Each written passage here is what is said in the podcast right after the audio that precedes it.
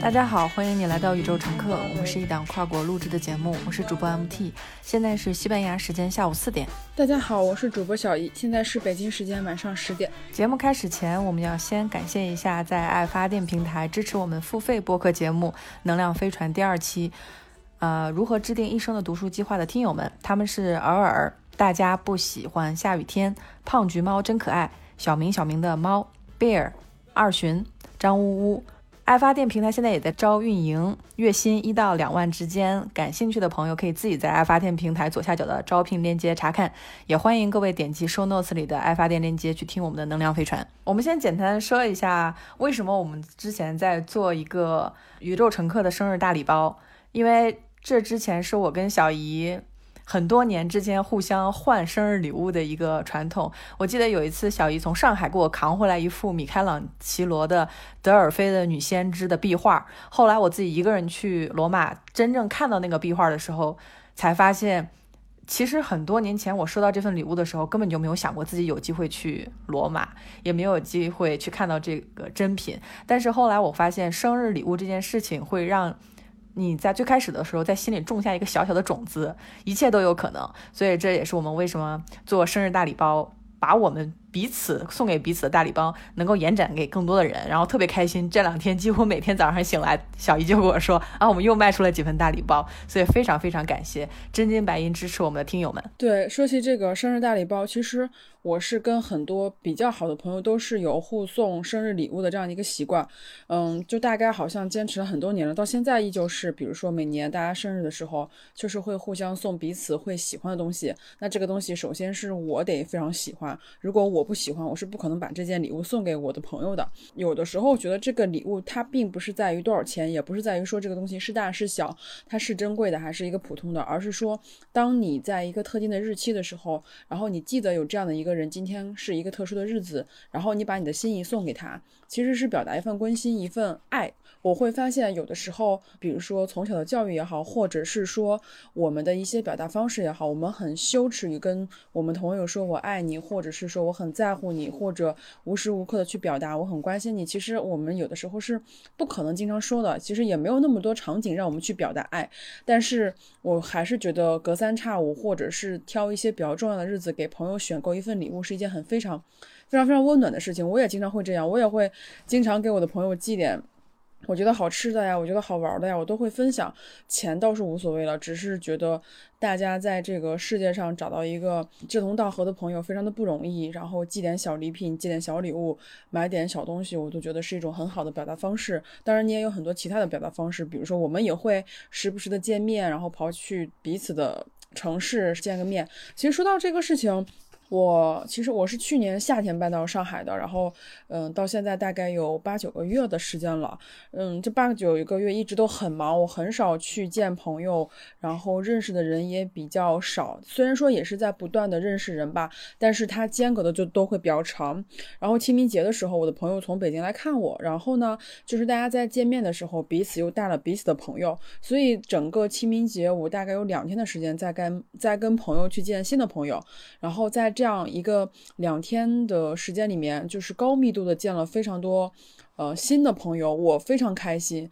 嗯，就是我会突然发现，就是你在去认识新的人的时候，你真的会接触到不同的信息，而且，呃，新朋友，然后他们带来的新朋友也会给你打开非常宽的眼界。所以，当我就是因为今天已经上班的，就是清明节。节后的第一天上班了，所以我的我还在想这个事情，就是说我突然就发现，我这几天认识的一些新朋友，真的是能够给我很多力量，不管是从女性话题这方面，还是从日常的一些嗯生活细节上，我都觉得我收获了很多。我们一直在做这个女性播客节目，有的时候我会觉得。我们也一直在说，为什么我们身边的女性榜样我们总是看不见，或者是说国外的女性榜样有很多，但是我清明节认识的一些女孩子，我会发现她们也在做非常有意义的事情。有的人可能还在大四，她就已经在开始去做一些关于培养青少年乃至青年女生的这种女权意识的培养，以及性别平等的一些培养。就是我会看到很多很多这方面的人在。培养女性意识这方面做出的努力，但是我之前是不知道的。如果我不认识这个朋友，我也不知道原来还有这么多人，甚至这么年轻的女孩子在做这样的事情，所以这个事情对我触动是很大的，而且这个也验证了我们播在播客里一直在说的，一定要出去多见朋友。其实早些年很很多年以前，我都有一个想法，就是我现在想想起来觉得特特别幼稚，就是我非常我会很在意把我觉得很好的朋友分享给别的朋友，因为我觉得这么好的一个人，我只能独占。我你这种思想，我觉得。怎么说？就我现在想想觉得很可笑，但是我发现，当我把我所有的朋友都联系在一起，把他们集合在一起的时候，我会发现那个力量是非常大的，它就会形成一个网络状，然后你就会一下子认识更多跟你同路的朋友，然后在这个过程中，你可能还会认识更好的朋友，或者是你们会有一些更好的一些连接。这个过程是让我觉得非常非常愉悦的，而且也能够非常收获力量。所以我觉得我们今天其实也可以围绕一下，就是在生活中。你们是通过，比如说通过一些朋友的介绍，或者是一些工作，甚至说在日常的一些，嗯，逛街、健身呀，逛书店、咖啡馆。里面有没有认识到一些你们觉得对你来说非常好的朋友，或者是一些嗯非常让你们惊喜的一些呃谈不上很好的朋友，但是至少我们就是至少有一面之交或者是两面之交这样的一些人，我觉得这是件还蛮有意思的事情。对，特别是因为我最近看了一个视频的博主叫塔塔拉，他也是一位满族人。他是在现在啊，北师大的儿童性教育课题组做研究工作。他之前在澳洲留学，我是无意之中看到他的视频，但是他就说。他从高中就想做性教育，他觉得国内的性教育一定是重要的，一定是缺失的，一定是不成熟的。但是塔塔拉就说：“我一定要参与其中，不管是录视频也好，还是说做一些 blog 的分享。”我后来在看他的视频的时候，非常的有共鸣，因为他也能说四门语言，他在学的时候也是在觉得。他说瑞典语嘛，他说的他觉得自己说的不好，但是他其实已经能够用瑞典语去开展一个正常的对话了。我其实，在日常生活也是这样的。我说西班牙语，但是我今天早上去寄了个快递，第一句话就是 Hablas English，我就说你能说英语吗？对方当然就说不能。然后我就跟他用西班牙语说说说，我本来以为这件事是我做不到的事情，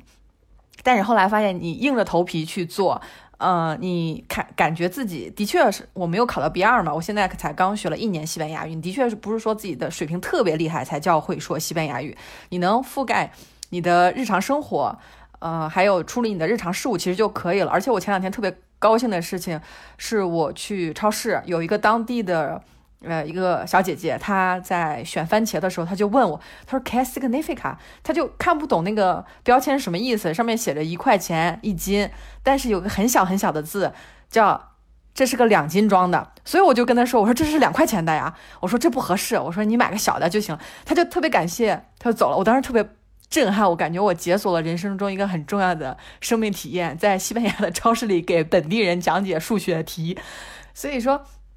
我看到这些好玩的东西的时候，我是能够从别人的经验里面找到一些对应自己经验的事情，而不是说我自己一个人在这里犹豫、自我怀疑的时候，其他人都觉得我自己特别棒。其实不是，其实很多人都会有这种觉得自己有的时候做的不到位的地方，或者自我鞭挞的时候，你反而是在跟别人的这种互动的过程中，你会更好的能看到自己的情绪。我一直都不是很自信，因为我也在节目中提到过很多次，我说，嗯，从小到大，除了老师之外，包括同学。也好，包括一些其他的朋友也好，都是在不停的去对我的身材，或者是对我的一些呃着装打扮会有很多意见。我相信每个女生在自己的成长过程中，一定都会来自于来会收到很多来自于不同不同渠道的这些评判。不管你是瘦的，你是胖的，你是高的，你是矮的，总有总会有人告诉你你怎么怎么不好。但是在这几天我遇到的这些朋友里面，我会发现。我听到的都是一些很对我来说很正面的话，他们就会觉得我看起来就是感觉很轻松，跟我相处起来觉得我很 chill，或者是说跟我在一起很舒服。但是我从来没有在。嗯，朋友当中，或者是在之前的生活里面，不是现在朋友，是在之前的生活中，有人这么评判过我。我总觉得自己是不是有的时候太凶了，是不是说话太着急了？因为大家都觉得我们说话太快了，我总是觉得我还不够好。但是当我去认识新的朋友的时候，我会发现我得到都是正反馈。也许就是也许是我之前对自己要求太苛刻了，或者是说我之前遇到的那些人可能都不是我真正同的同路人。那当我遇到一些同路人的时候，我可能得到的都是一些正向的反馈。所以这个过程是让我完全很好的去建立自信的。然后整个过程我也是会觉得，当我去置身在一个我们价值观都比较相同，或者是说我们都在做一些。我们自认为比较有意义的事情，因为我们参加了一个活动，那个活动是一个完全公益的活动，它是培养。它是一个基金会，然后它是培养就是第一代大学生，就是那些呃四五线城市甚至到十八线城市那些非常有能力或者是说因为家庭条件不能出国留学的人，所以他建立这样一个基金会去帮助更多的一代留学生去完成一个自己的留学梦想。那他们这个留学项目可能很多的学校都像牛津、剑桥这样的一些学校，所以我当我再去参加那样一个公益组织的时候，我一方面在感慨，如果我。不来这个活动，其实我完全不知道这个基金会的存在。然后当我去参与到那个活动里面以后，我会看到非常非常多年轻的，就是像类似于九七年、九八年这种非常年轻、非常优秀的当代年轻人，然后他们在发表自己意见，然后有很多人。就是毕业之后，就是回到国国内，然后开始自己创业，然后去解决他们当时那个问题，然后去帮助更多需要帮助的人。所以整个活动我是能够感受到非常多的力量的。但是在之前的一个状态中，如果我不去接触接触这些人，我是完全不知道的。我总是在觉得说，为什么当下这个环境很差？为什么这这么多人都在抨击女性？为什么有些微博账号会无缘无故的被消失？嗯，当你。把眼光放得更远一点，或者是说完全的跳出，呃，女权或者是这种女性议题的时候，你会发现在其他的领域，同样有很多女生在做一些很好的事情，然后去帮助更多的女性，帮助更多的年轻人走向这个世界，然后帮助更多人看到更好的世界。所以这一点对我触动很大。我突然会觉得，嗯，我不再孤单了，因为还有很多人，甚至比我年轻非常非常多的年轻女孩子在做这样的项目，然后。我就觉得非常非常欣慰，我就觉得未来还是会好起来的，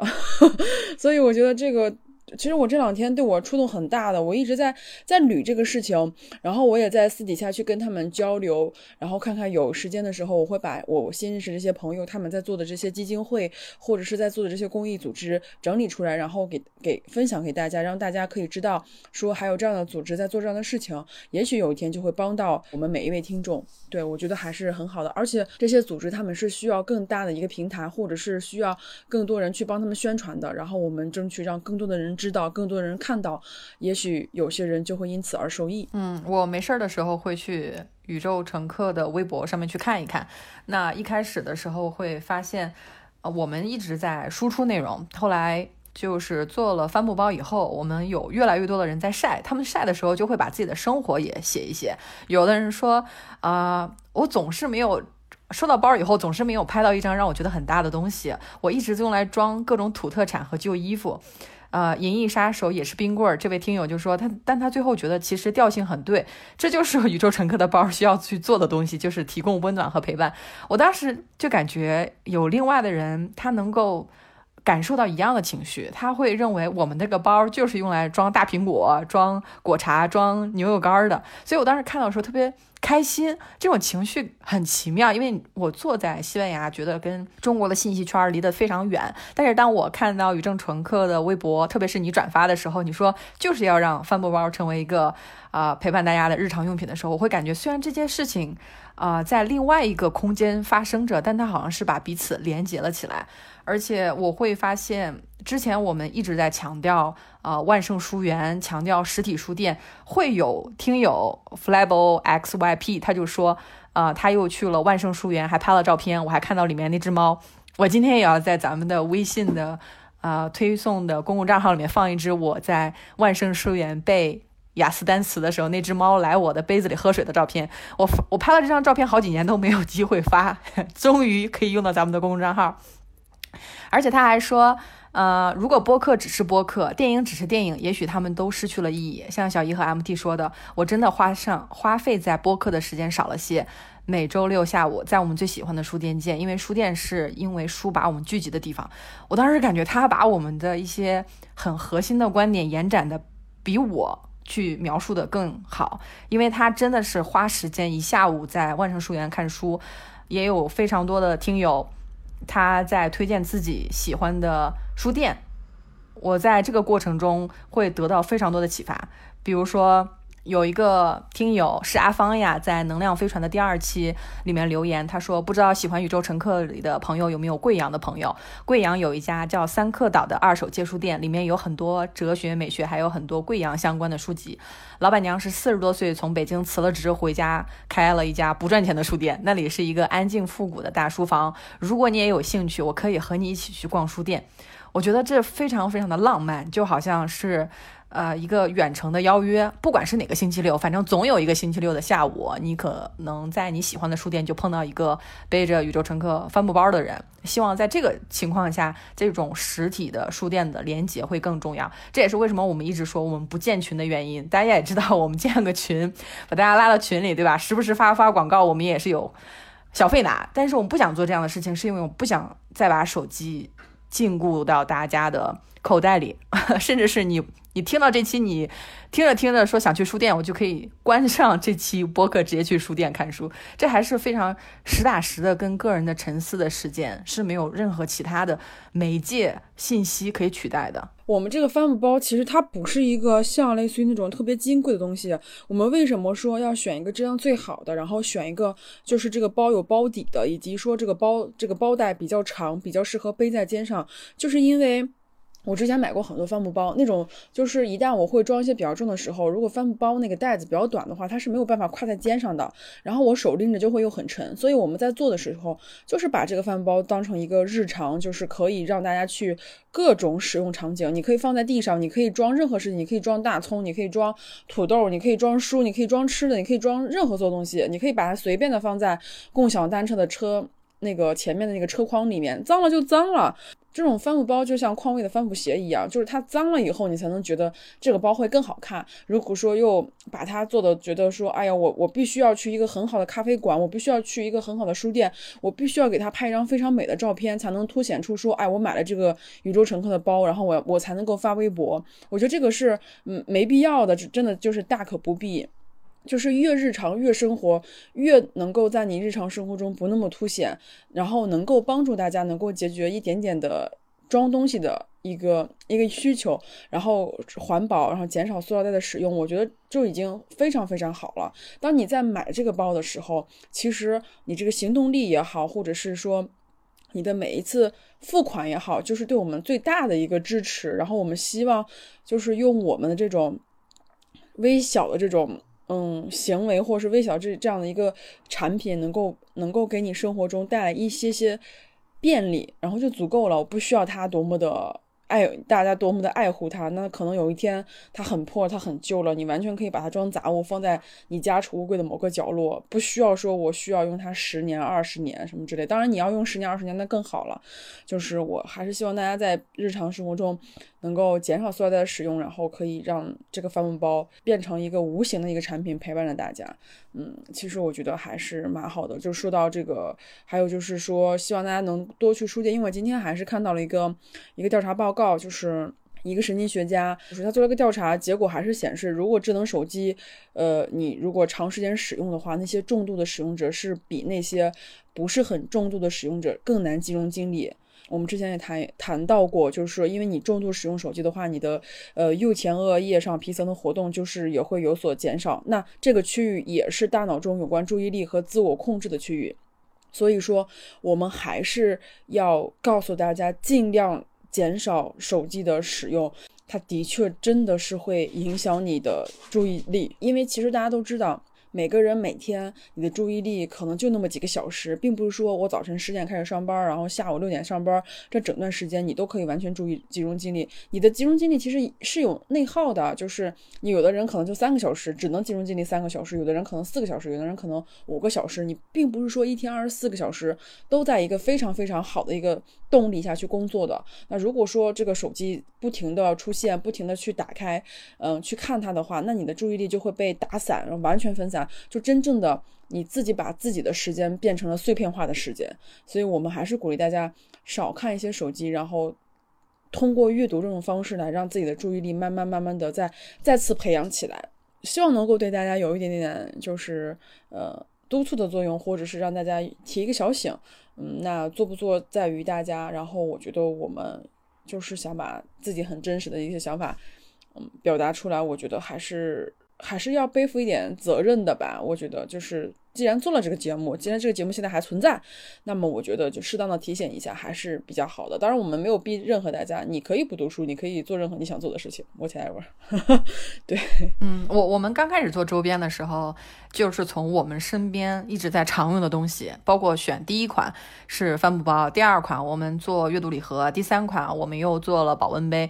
都是我跟小姨在。在聊天的时候说什么东西才能逼你出门？什么东西才能让你在出门的时候觉得我可以在户外待的久一点？因为我们都知道，疫情期间大家肯定是在户内待的时间要久了，不知不觉就会觉得啊，这种生活方式也就渐渐习惯了。可是我们人类这种动物还是需要回到自然里面去，去进行一些社群的活动。你不是一个唯一的猴子，对吧？你需要找到你的猴子的社群，你要跟他们去交流。这也是为什么很多人在我们的评论里面说他非常讨厌吃饭的时候别人在他的对面看手机的原因，因为我们都感觉你跟我的连接此时此刻断掉了。但是，而且还有一个原因是，我们在想做阅读礼盒，大家可以大大方方的把书分享出来，因为从你分享书的那一瞬间，这本书我们接下来就不会再装到其他的阅读礼盒。我们每一份阅读礼盒争取都是不重样的，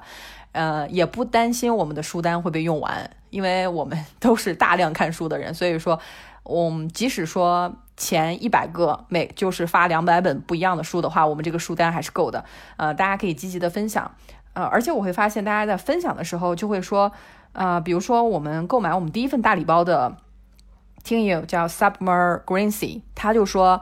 前一段时间自己处于一个不太好的状态，非常感谢你们不断的带给我新的想法和思考，一定程度上帮助我慢慢脱离了不好的状态。他说我一定会多读书、多运动、好好生活，我的词汇量太匮乏了，哈哈哈。后来我跟小姨在看的时候，我说这写的多好呀，为什么还是说？词汇量太匮乏，你词汇量要华丽到什么程度，你才会觉得啊，我写的真好？我后来就跟小姨在讨论这个事情，我说我们的教育从我们这儿偷走太多的自信了，我们觉得我们写的不好，说的不好，听的也不好，就总觉得自己哪哪都是不好。那其实这个过程都是自信要慢慢找回来，你把自信找回来，你的行动力就会找回来。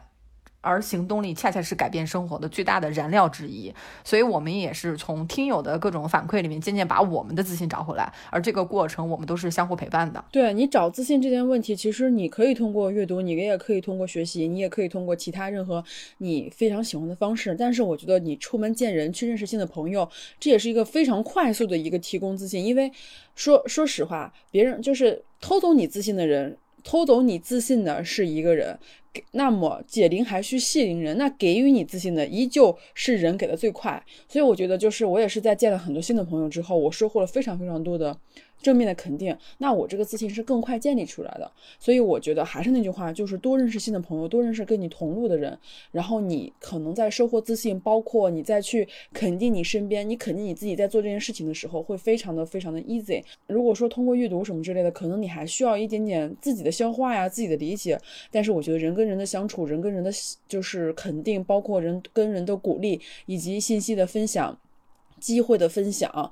然后这些好朋友的分享能够让你更快，然后更直接的去感受到力量。我觉得这个是还是很重要的。你在家坐着是吧？就是我们之前，嗯，老开玩笑，就是有一个朋友特别想谈恋爱，我说你天天在家坐着，那白马王子不可能说走到你的门前，然后敲门说嗨，我来了，公主，那怎么可能呢？对不对？所以就是说你想干什么，你需要打开门，是不是走出去，然后跟更多的人去接触。而且不要害怕有任何的呃愧疚，呃就是不好意思呀，或者是我其实我一直都在，比如说我微博上会有一些非常喜欢的一些女生，我不认识她，我也不觉得说我一定要认识她，但是当她发一些我觉得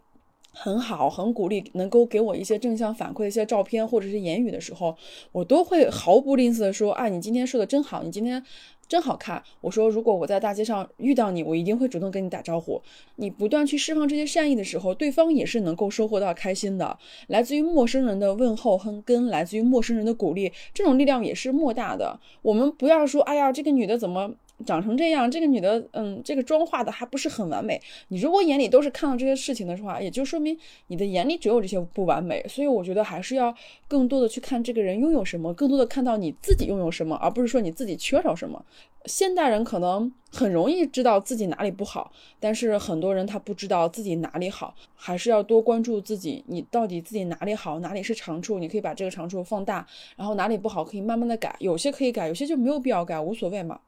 所以我觉得还是更多的去见人，然后得到一些正向反馈，你慢慢慢慢的自信起来，你做很多事情都会更加容易一点，然后更加的决绝一点，更加的。嗯，不受别人影响，这个其实是一个一连串的反应，并不是说啊，我认识朋友就可以解决一切问题。其实并不是的，你在一些情绪上面，对待一些事物上面，包括你可能解决问题的方法上面，都会得到一个很大的改善。那有些新的朋友，也许在未来的某个时候，就可以给你带来一个工作机会，给你带来一个恋爱的机会，给你带来一个呃更大的一些其他的一些机会，这都是有可能的。所以我觉得这个。是一个网，然后是是你在织自己一个网，这个网可能最后一天最最大的回馈就是回馈你自己身上，所以我觉得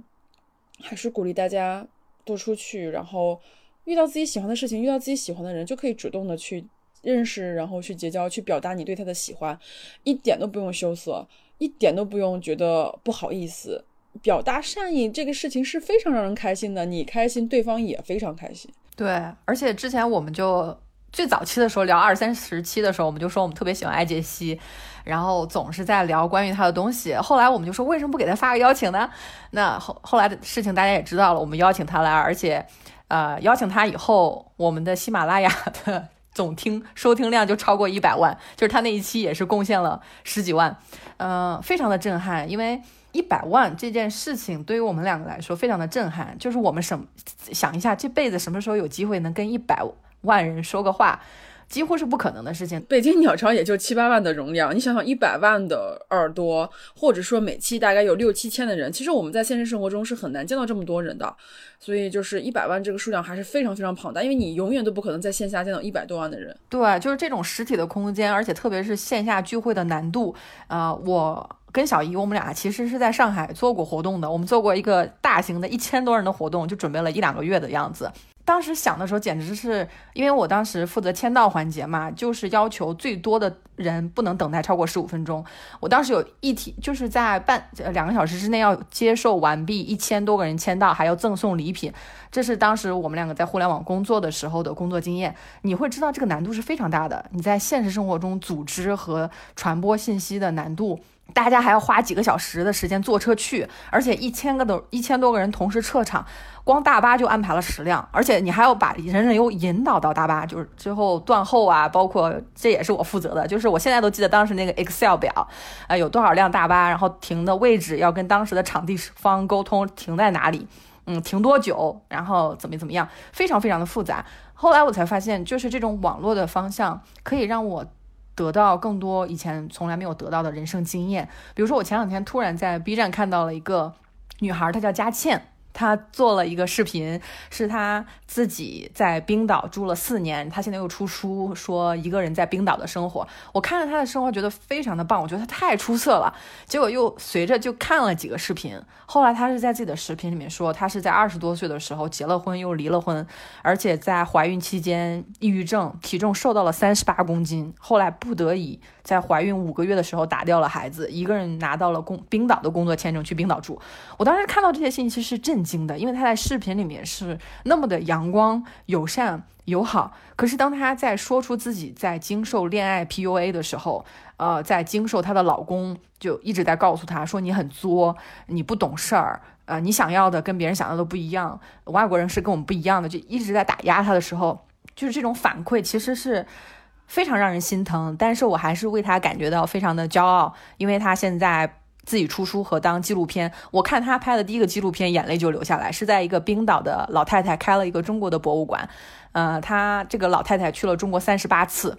我当时看的时候，眼泪就止不住的流下来。他说我实在太喜欢中国文化了，呃，他自己花了很多的钱去建造自己的中国博物馆。我当时是在想，如果没有佳倩，如果没有说这次疫情，佳倩的工作可能受到一些一些影响，他就转行做纪录片的导演，我可能这个纪录片永远都看不到。因为我对这种跨国的文化交流是非常感兴趣的，但是我感觉我自己的。触角实在是太少了，但是当我在关注佳倩这样的优秀的女性在做纪录片导演的时候，我会非常非常的开心。我也给佳倩发了邮件，希望有机会能够邀请她来我们宇宙乘客做嘉宾。那我会发现，一个人和一个人的连接，如果是友善的连接，最后带出来的。能量和影响都可能会超出你自己的想法。对，说到佳倩，其实也是 MT 分享给我的。然后当时我记得特别清楚，我正在一个一个披萨一个披萨店里面，然后在窝在一个角落里面写一些文字，然后就突然看到 MT 给我分享这个。然后我当时看，我还我还没有看视频，我在看佳倩写的文字的时候，我就已经哭出来了。就是在那个场景里面，哎，我现在就有点想哭，就是。就是因为太感同身受了，就是每个女孩，我相信每一个像我们，像我们在大概这个八八五后到九五后之间，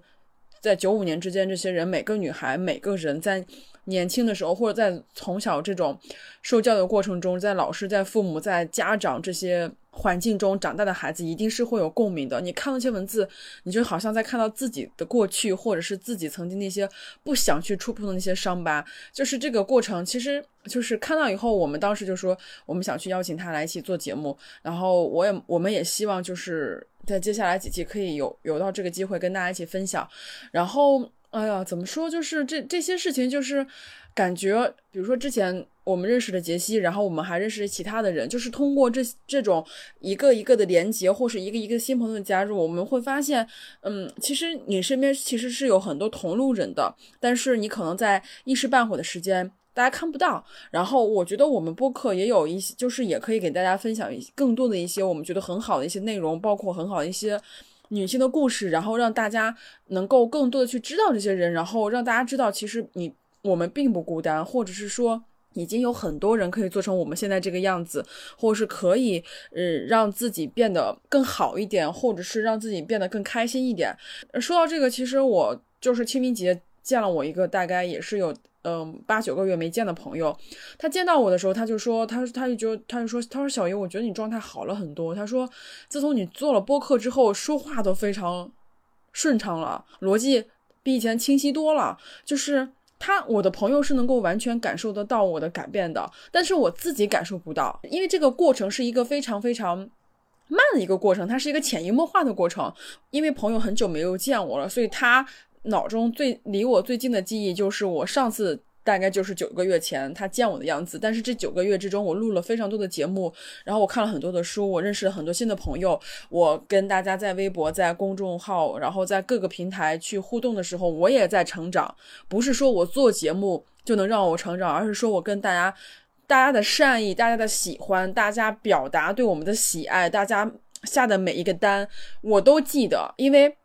你们每买的每个东西，我都要大概要写三遍。第一就是我需要第一遍登录，就是呃登记到我们自己的 Excel 表里面。第二遍是我需要再给你们写卡片的时候，我都会每一个都手写。我现在可能都写了三四三百多个手卡片了吧。然后卡片再写一遍你的名字，然后包到那个我们的包装呃牛皮纸袋里面，还要再写一遍你的你们的名字。然后牛皮纸袋为了弄脏，为了。不怕它弄脏，我会再套上一个快递的那个袋子。那套上袋子以后，就大家都长一样了。我还要在那个快递袋上面再写上你的名字，然后这样再去贴快递单。贴快递单的时候，我还要再核对一遍名字。所以每个人去晒单的时候，我都知道啊，你这个人下单了，或者是每个人打赏的时候，我都有时候会偷偷的，就是发私信说，我说我我说我真的很谢谢你，你又打赏，然后又买。买我们的产品，我都记得，所以就是说，这些潜移默化的这些善意、这些爱、这些尊重、这些喜欢，都会成为，都会慢慢慢慢变成一个新的我。嗯，当然，我的朋友能够感受到，我很开心。比如说，他今天已经回北京了，然后他就在，他就会单独的在，嗯，私信我说，说我看到你变成现在样子，我特别特别开心。所以，这这些都是一些善意，就是当你。遇到了更多你的同路人的时候，你得到的全都是爱跟鼓励。没有人说哎，我觉得这东做的东西没意思，没说你看你卖那些帆布包能挣什么钱呢？的是的确不赚钱，就是我们不听这些东西，对不对？但是朋友的这些鼓励、这些肯定已经足够了，所以我觉得这个就是我们就是在做播客之后，然后有了一双是吧，比之前要放大很多很多倍的这种眼睛，就是能够真正的感受到大家的每一次善意，我们就是真的是。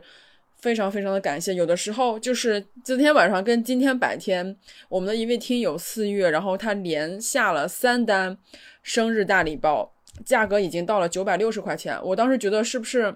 这个听友他手就是手误，或者是他不了解我们这个礼包里面有什么，为什么一下下了三份？因为我觉得太贵了。然后我就私信他，我说我说思月怎么回事？怎么下了三单？然后他就说他说我太喜欢了，所以。我只能这么支持你们。我当时真的是，我不知道怎么回复他，因为我觉得我说什么东西都觉得好像显得我很刻意或者我很客气，但是我真的是不知道该该怎么感谢他。我只能说谢谢你的喜欢，我不知道该怎么表达。就是到了现在，我就觉得好像我好像不配拥有这三份生日大礼包一样，因为我觉得太贵重了。嗯，所以就是大家这些爱都会让我们更加的相信自己，所以我觉得你们在给我们释放爱的时候，释放好意的时候，也要把这些好意跟这些爱意释放给身边的每一位每一个人，因为一定会影响到很多人，一定会影响到他们，能够给他们带来一天的好心情，对。我感觉其他的其他的人下单以后，其他的客服都说谢谢，然后只有小姨会回怎么回事儿？怎么下了三单？有点吓人。因为小姨有的时候我们两个录节目，她有的时候会跟我说，下午四点的时候突然给我发一条，你在哪儿呢？录节目。我说哎，不是明天吗？我然后我当时已经准备好要道歉了。我说哎呀，我说难道肯定是我忘了？肯定是今天录节目，我已经准备要道歉。后来。我的字都打好了，我说不对呀，今天才几号几号，应该是明天。就是小姨她有时候发的文字的版本，就好像是后面有有一大队人马那种，就是千军万马冲过来的感觉。但是她其实的意思是非常友好的，这也是我在逐渐才意识到的事情。因为我们会发现文字的交流，经常就聊着聊聊崩了，就是你什么意思呀？就是。弄不清楚什么意思，我反而会觉得为什么我之前没有在用文字在网上分享很多的东西，其实也是惧怕，就是惧怕被误解，惧怕你说出的东西会被曲解。但是声音的话，我觉得最起码会把我们的笑声，会把我们的哭声，有的时候都会录进去啊。在这个过程中，其实是没有想象过的一种媒介。而且我们因为做宇宙乘客也认识了 Catch Up 性别平等姐妹那个账号，他之前推荐过我们，但是他们最近炸号了，最新的名字叫做 Catch Up 性别公正姐妹。啊，方可成在自己的邮件里面也说在推荐他们的新账号，而且方可成说，散播仇恨、制造分裂的人永远不会大获全胜，因为人和人之间的共通之处无法被抹去。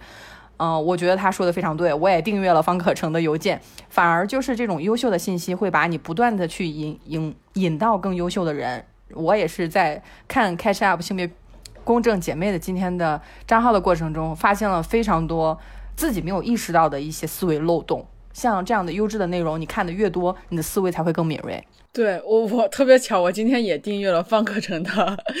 newsletter，应该是对，然后就觉得很传统，就是就是这种订阅邮件的方式，包括去订阅一些 ISS 订阅的这种链接，我觉得是一个很好的。而且就是我在方可成的那个文章里面，我又点开了，顺手点开了他推荐的比尔盖茨的，就是盖茨的笔记，然后里面有很多比尔盖茨分享东西。其实他就是一个大网，然后我们通过一些。我们认可的人，他们去分享内容以后，然后你会自动检索到其他他们在分享这些事情，我觉得是一件非常好的事情。这样的话，你的知识体系就会慢慢的。被扩大，就是不管是朋友也好，还是自己去寻找也好，就是不停的、不停的在往你这里面去注入新的一些知识，这新的一些理论，包括新的一些方向，我觉得真的是还蛮好的。对，像你刚才说的，就是推荐的一些电影和一些文章，我之前都不知道啊。方可成有这样的一个邮件地址，是琪琪告诉我的。我还给 Catch Up 性别公正姐妹投了个稿，然后琪琪转发了，我特别开心。有。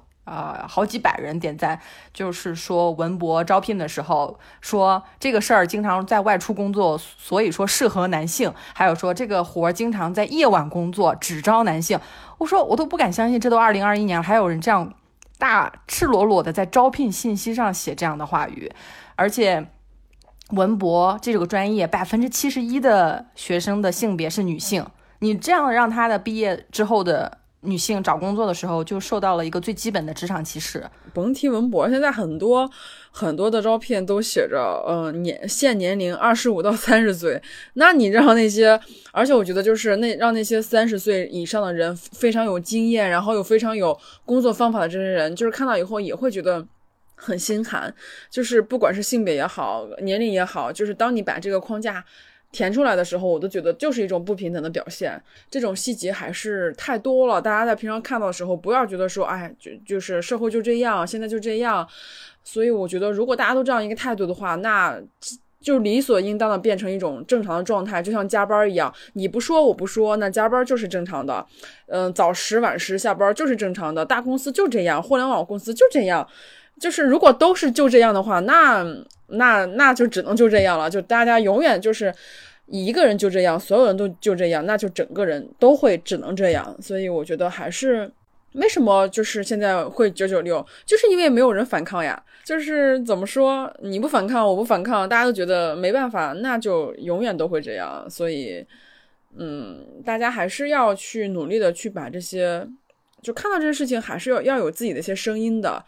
就如果没有自己的声音，那就会被默认。你可以接受，你可以因为这个事情。而且我好像最近看了一个消息，是什么来着？哦，看到一个哦，对我今天是看到秦理文老师的一个微博，但是我大概瞄了一点，意思就是说，呃，HR 在面试一个。女性的时候就问了她的婚育年龄，包括生育年龄，然后招聘的那个人就说，嗯，我不打算结婚，还是我不打算生育什么之类的意思，说我可以接受加班，或者是我可以完全可以胜任这份工作。最后 HR 还是因为说，嗯，他什么类似于这种偏激的想法可能会影响工作之类，还是没有去让他拿到这个 offer。所以我觉得，你看，其实并不是说你告诉对方说我不结婚，我不生育，我就可以完全加班。那你可能有这样的想法后，对方还会认为你这样的想。是不是不正常呀？是不是会影响到你之后的工作？所以这个就很荒谬。就是你到底怎样才能够满足那些招聘者招聘者的要求呢？就怎么着都不行。而且我自己也亲身经历过，我在去面试的时候，我还没有面任何业务层面的事，然后 HR 就打电话，大概半个小时的时间，就像查户口，就像我犯了罪，警察来审问我一样。问了我大概半个小时，其实按按道理说他是没有权利这么按的，没有权利这么问的。但是我当时我不知道呀，我还觉得我要真诚的对待对待他，我要真诚的跟别人交流，然后我就把我所有的想法都告诉了他。结果后来才发现这个事情是不对的，你还没有让我去跟业务层方面。沟通，我们还没有到达最后一步要谈 offer 的时候，就算到达了最后一步谈 offer，他也是没有权利去问我为什么我现在不想在杭州，为什么我想去上海，这都是我个人的选择。所以我现在想这事情非常气愤，而且当时是一个女的 HR，所以就是这种事情，我相信每个人。都会遇到，当时我是没有选择发生的，我也没有拒绝他。各位听友，如果日后你遇到这样的一些问题的时候，你们完全是可以不用回答，因为他们，因为他没有权利知道这个事情。他除了你所有你自身的选择，包括你自身的这些，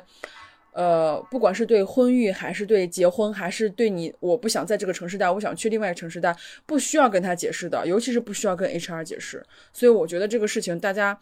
不要觉得说，哎呀，我想要这份工作。我是觉得，如果 HR 在这种最基本的事情上都没有尊重你的话，就说明这个公司在培训 HR 体系上面也做不到尊重人的一种状态。那这个公司可能在你进，就算拿到了这个 offer，你可能也会遭受到一些更加明显的一些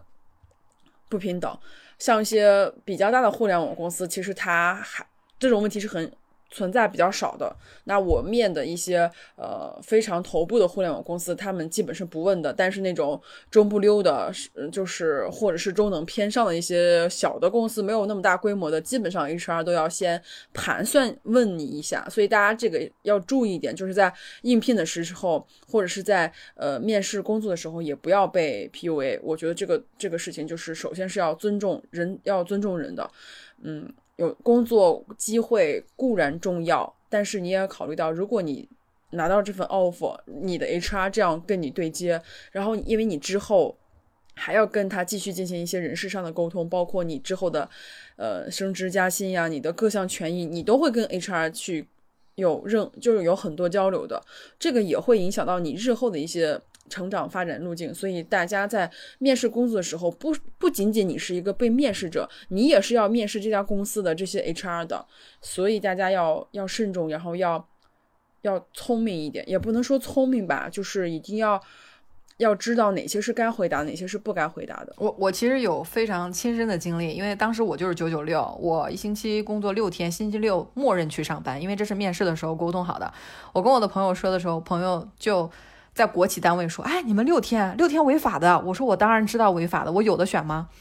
我如果说我不接受六天这份工作，我就拿不到的。工资很高的，互联网公司真的是很高的。为什么推荐大家多去看一看互联网公司的工作？现在播客这么火，居然出了一个新的岗位，叫做声音设计师。我前两天刚看到一个招聘，月薪两万，大家去看一看，找一找。既然就是说，如果你真的还是要加班的，选一个工资高的加。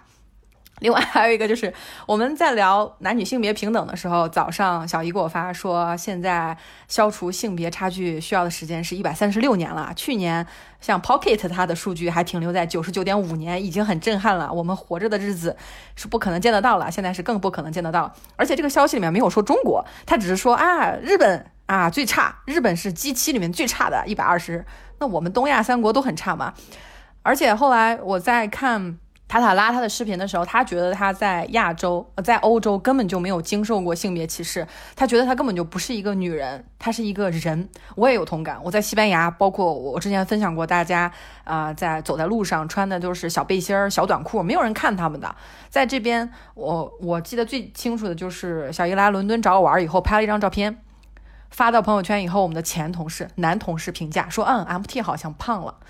我当时在想，就像 MT。就是你天天见吗？就是多少年你能见一次呢？然后就这样，就是说啊，他胖了。男生根本就不觉得我这样评判你的标准是有什么样的没有边界感的行为。包括还有很多男生会跟我说，在群里说我提出一些意见的时候，还在工作的时候就说，乖，别闹。你表面上听，他还觉得跟你关系挺好的，才会这么给你用一些朋友的语言。后来我才关注了 Catch Up 性别公正姐妹的时候，才发现，乖别闹。他说完这句话，基本基本上就把你降级为动物了。你已经不是一个人，你没有一个思考的能力。而且这这个乖别闹在赤壁的电影里面也有，就是小乔当时在说，就是你会发现女性在说一个什么事情的时候，很多男性的第一反馈就是他不可信，他是个疯子。乖，别闹，就是这三个反应全都是连贯的，这样就会让很多女性没有办法很严肃的讨论东西。你跟她说乖，别闹，直接就是小动物口吻，对吧？那直接就不会把它当回事儿了。我以前这些信息我都不知道，我在生活中一次一次的遭受，只是觉得很不舒服。但是我在欧洲以后。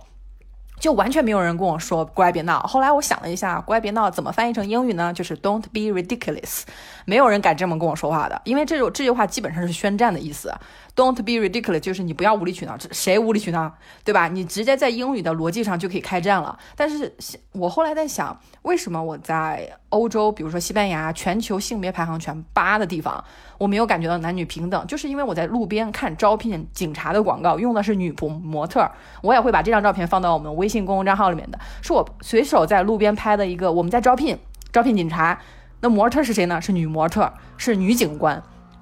所以我当时在觉得，我而且在过马路的时候，过马路的那个标，它不是个男男男孩的那个标，它是一个穿小裙子的小女孩在过马路，就是普普通通的，不是小学门口的这个标。然后我当时就说，哎，我在中国好像没有见到过这些东西。就是后来我有一个芬兰的同学嘛，因为芬兰它在人类发展指数，它是一个非常高的一个地方，我就问他，我说你们国家就是自由指数也高也高，什么都高，我说你自由是什么样的？东西，我说你是怎么理解它的？它自由的时候，就是当你拥有它的时候，你感觉不到；但是当你没有它的时候，你感觉哪儿都不对劲。我当时就一下子明白，就是在西班牙，其实我很少遇到过别人跟我说：“啊，你胖了，或者说你不应该这样做，你不应该。”我在这边学西班牙语，我的西班牙虽然不是特别好，但是已经学了一年，可以对话。结果碰到一个中国男孩，他见到我，他第一句话。他跟我说两句，就说：“我觉得你的西班牙语有英语的口音。”我当时就懵了，我说：“这什么意思？”我说：“他还不会说英语，他的英语也不好。”但是我跟他说我在英国留完学啊，我在用英语做研究以后，他就会自然而然的跟我说，他才二十多岁，比我小一轮儿，他就会立刻就是有一种当爹模式开启啊！我跟你说，你的西班牙语这个发音不准啊，有英语口音。我当时心想，你管我是哪儿的口音呢？我能说就已经很不错了。但是我在现实中依然没有回，没有去反抗，我我就笑笑，我什么都没说。其实，哎呀，播客好自由，我可以什么都说，而且不用当面跟他起冲突。所以说，这是一个很自由的过程。我们也推荐大家去创立自己的播客，哪怕自己跟自己聊聊天。啊，像一个声音的胶囊，录给自己。隔一段时间，如果你有话跟父母开不了口，你也可以录一期播客，然后专门分享给他们。嗯，这个过程其实对身心都是比较有好处的，还是要多分享。有一些东西你可能自己跟自己内耗、钻牛角尖儿，其实挺痛苦的。但是你跟别人多分享一下，说不定就会有更好的解决方法呢。对，而且就是呃，刚刚提到我们说那个性别平等这个事情，BBC 其实报道了，就是联合国，因为联合国最近出了最新的一个二零二一年的性别平等报告，我们也可以把这个报道报告分享给大家。然后疫情期间，其实两性的平等状况平等状况是倒退了至少二十五年，所以大家也可以看到，疫情其实它不仅仅影响我们的日常的生活、旅行、我们的商业呀、我们的奥运会啊，就等等，它也是同时会影响到两性平等状态的这种这种前进的步伐。然后现在全就是中国已经开始陆陆续续的在进行疫苗接种服务，也希望大家能够能够按时或者是去预约疫苗，然后及时的去打这个疫苗，不要觉得说这个东西啊无所谓，我我不怕什么什么什么之类的，就是打了疫苗也不一定会好。但是我觉得不要抱着这种侥幸的心理，还是每个人都要有这样的一个健身意识，就是健康意识，因为它不仅仅是你一个人的事情。啊，包括刚刚 MT 提到那个中国男生的事情，真的是，并不是说我出了国或者是在国外学习学了很多年，呃，有些人就可以变成一个非常非常。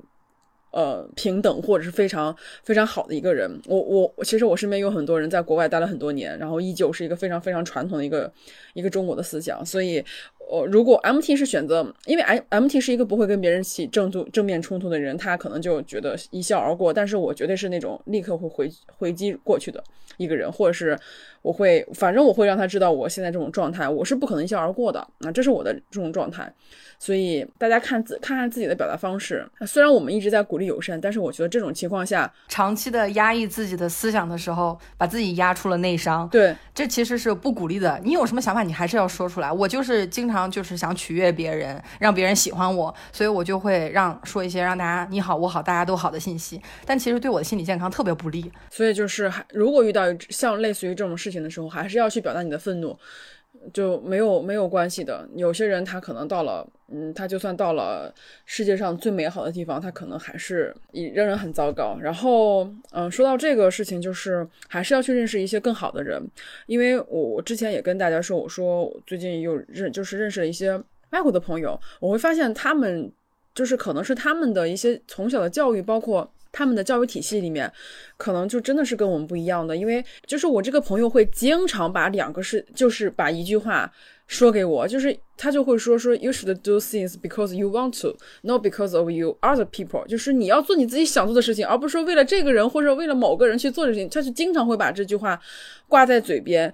其实当时我在想的时候，那是不是说我在有的时候一些表达上面，或者是说我的一些想法里面，就会让别人觉得说我做这件事情是为了取悦别人，他就会经常时不时的提醒我说你你做这件事情是因为你想做，而不是因为其他的人。所以我也在思考这种思考这个对话的时候，我在想我的我的其实我没有说我自己现在变成一个非常非常呃非常非常平等的人，或者是变成一个非常非常完美的人，没有，我也是在这个过程中。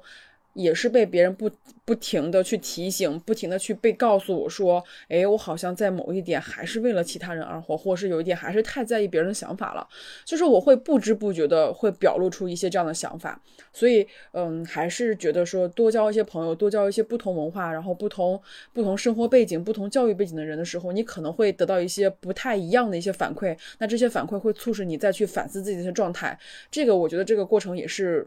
也是很好的，所以鼓励大家多交朋友，然后注意身体健康，多读书，多运动，多喝热水。哎，都是喝热水，好像这个也不是很好，不能什么事都多喝热水。然后，当然大家也 就是，哎，这个怎么办？我们还卖保温杯呢。这个是一个典型的结尾的方式，像一个阿姨一样嘱咐大家好好照顾身体。那感谢大家收听本期的宇宙乘客，我们下期节目再见。这次的片尾曲有点特别，是我非常喜欢的一位歌手施安妮最新的作品《夜空说》。安妮是我在 YouTube 上关注的，这一年多来看着她从波士顿到德国，然后从德国回到中国，但一直在做的就是创作。我非常开心，又同时很受鼓舞，所以我就主动给安妮发封邮件，说我想。取得你的授权，然后把你的最新的歌曲放在我们宇宙乘客。这次也希望大家可以通过宇宙乘客认识到更多的优秀的创作者。安妮四月十一号会在北京开签唱会，感兴趣的小伙伴可以去关注安妮的微博查看活动的具体详情。安妮的微博 ID 是诗安妮，安妮诗。那就让我们来听歌吧。执着而和平的，你说他。们都各守其位，永远不会违背。你说他们也会有疲惫，才会如此沉醉。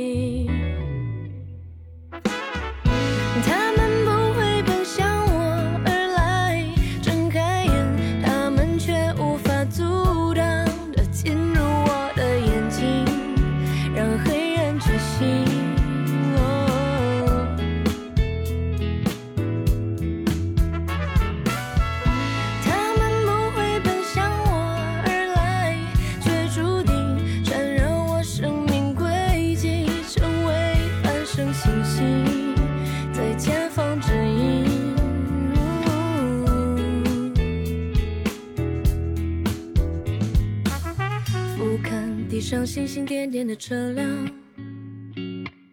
美满写在城市的天际线上。为什么？不懂为什么？好像我是孤独的。身边黑暗丛林在肆意漫长，遥远的星海总充满着能量，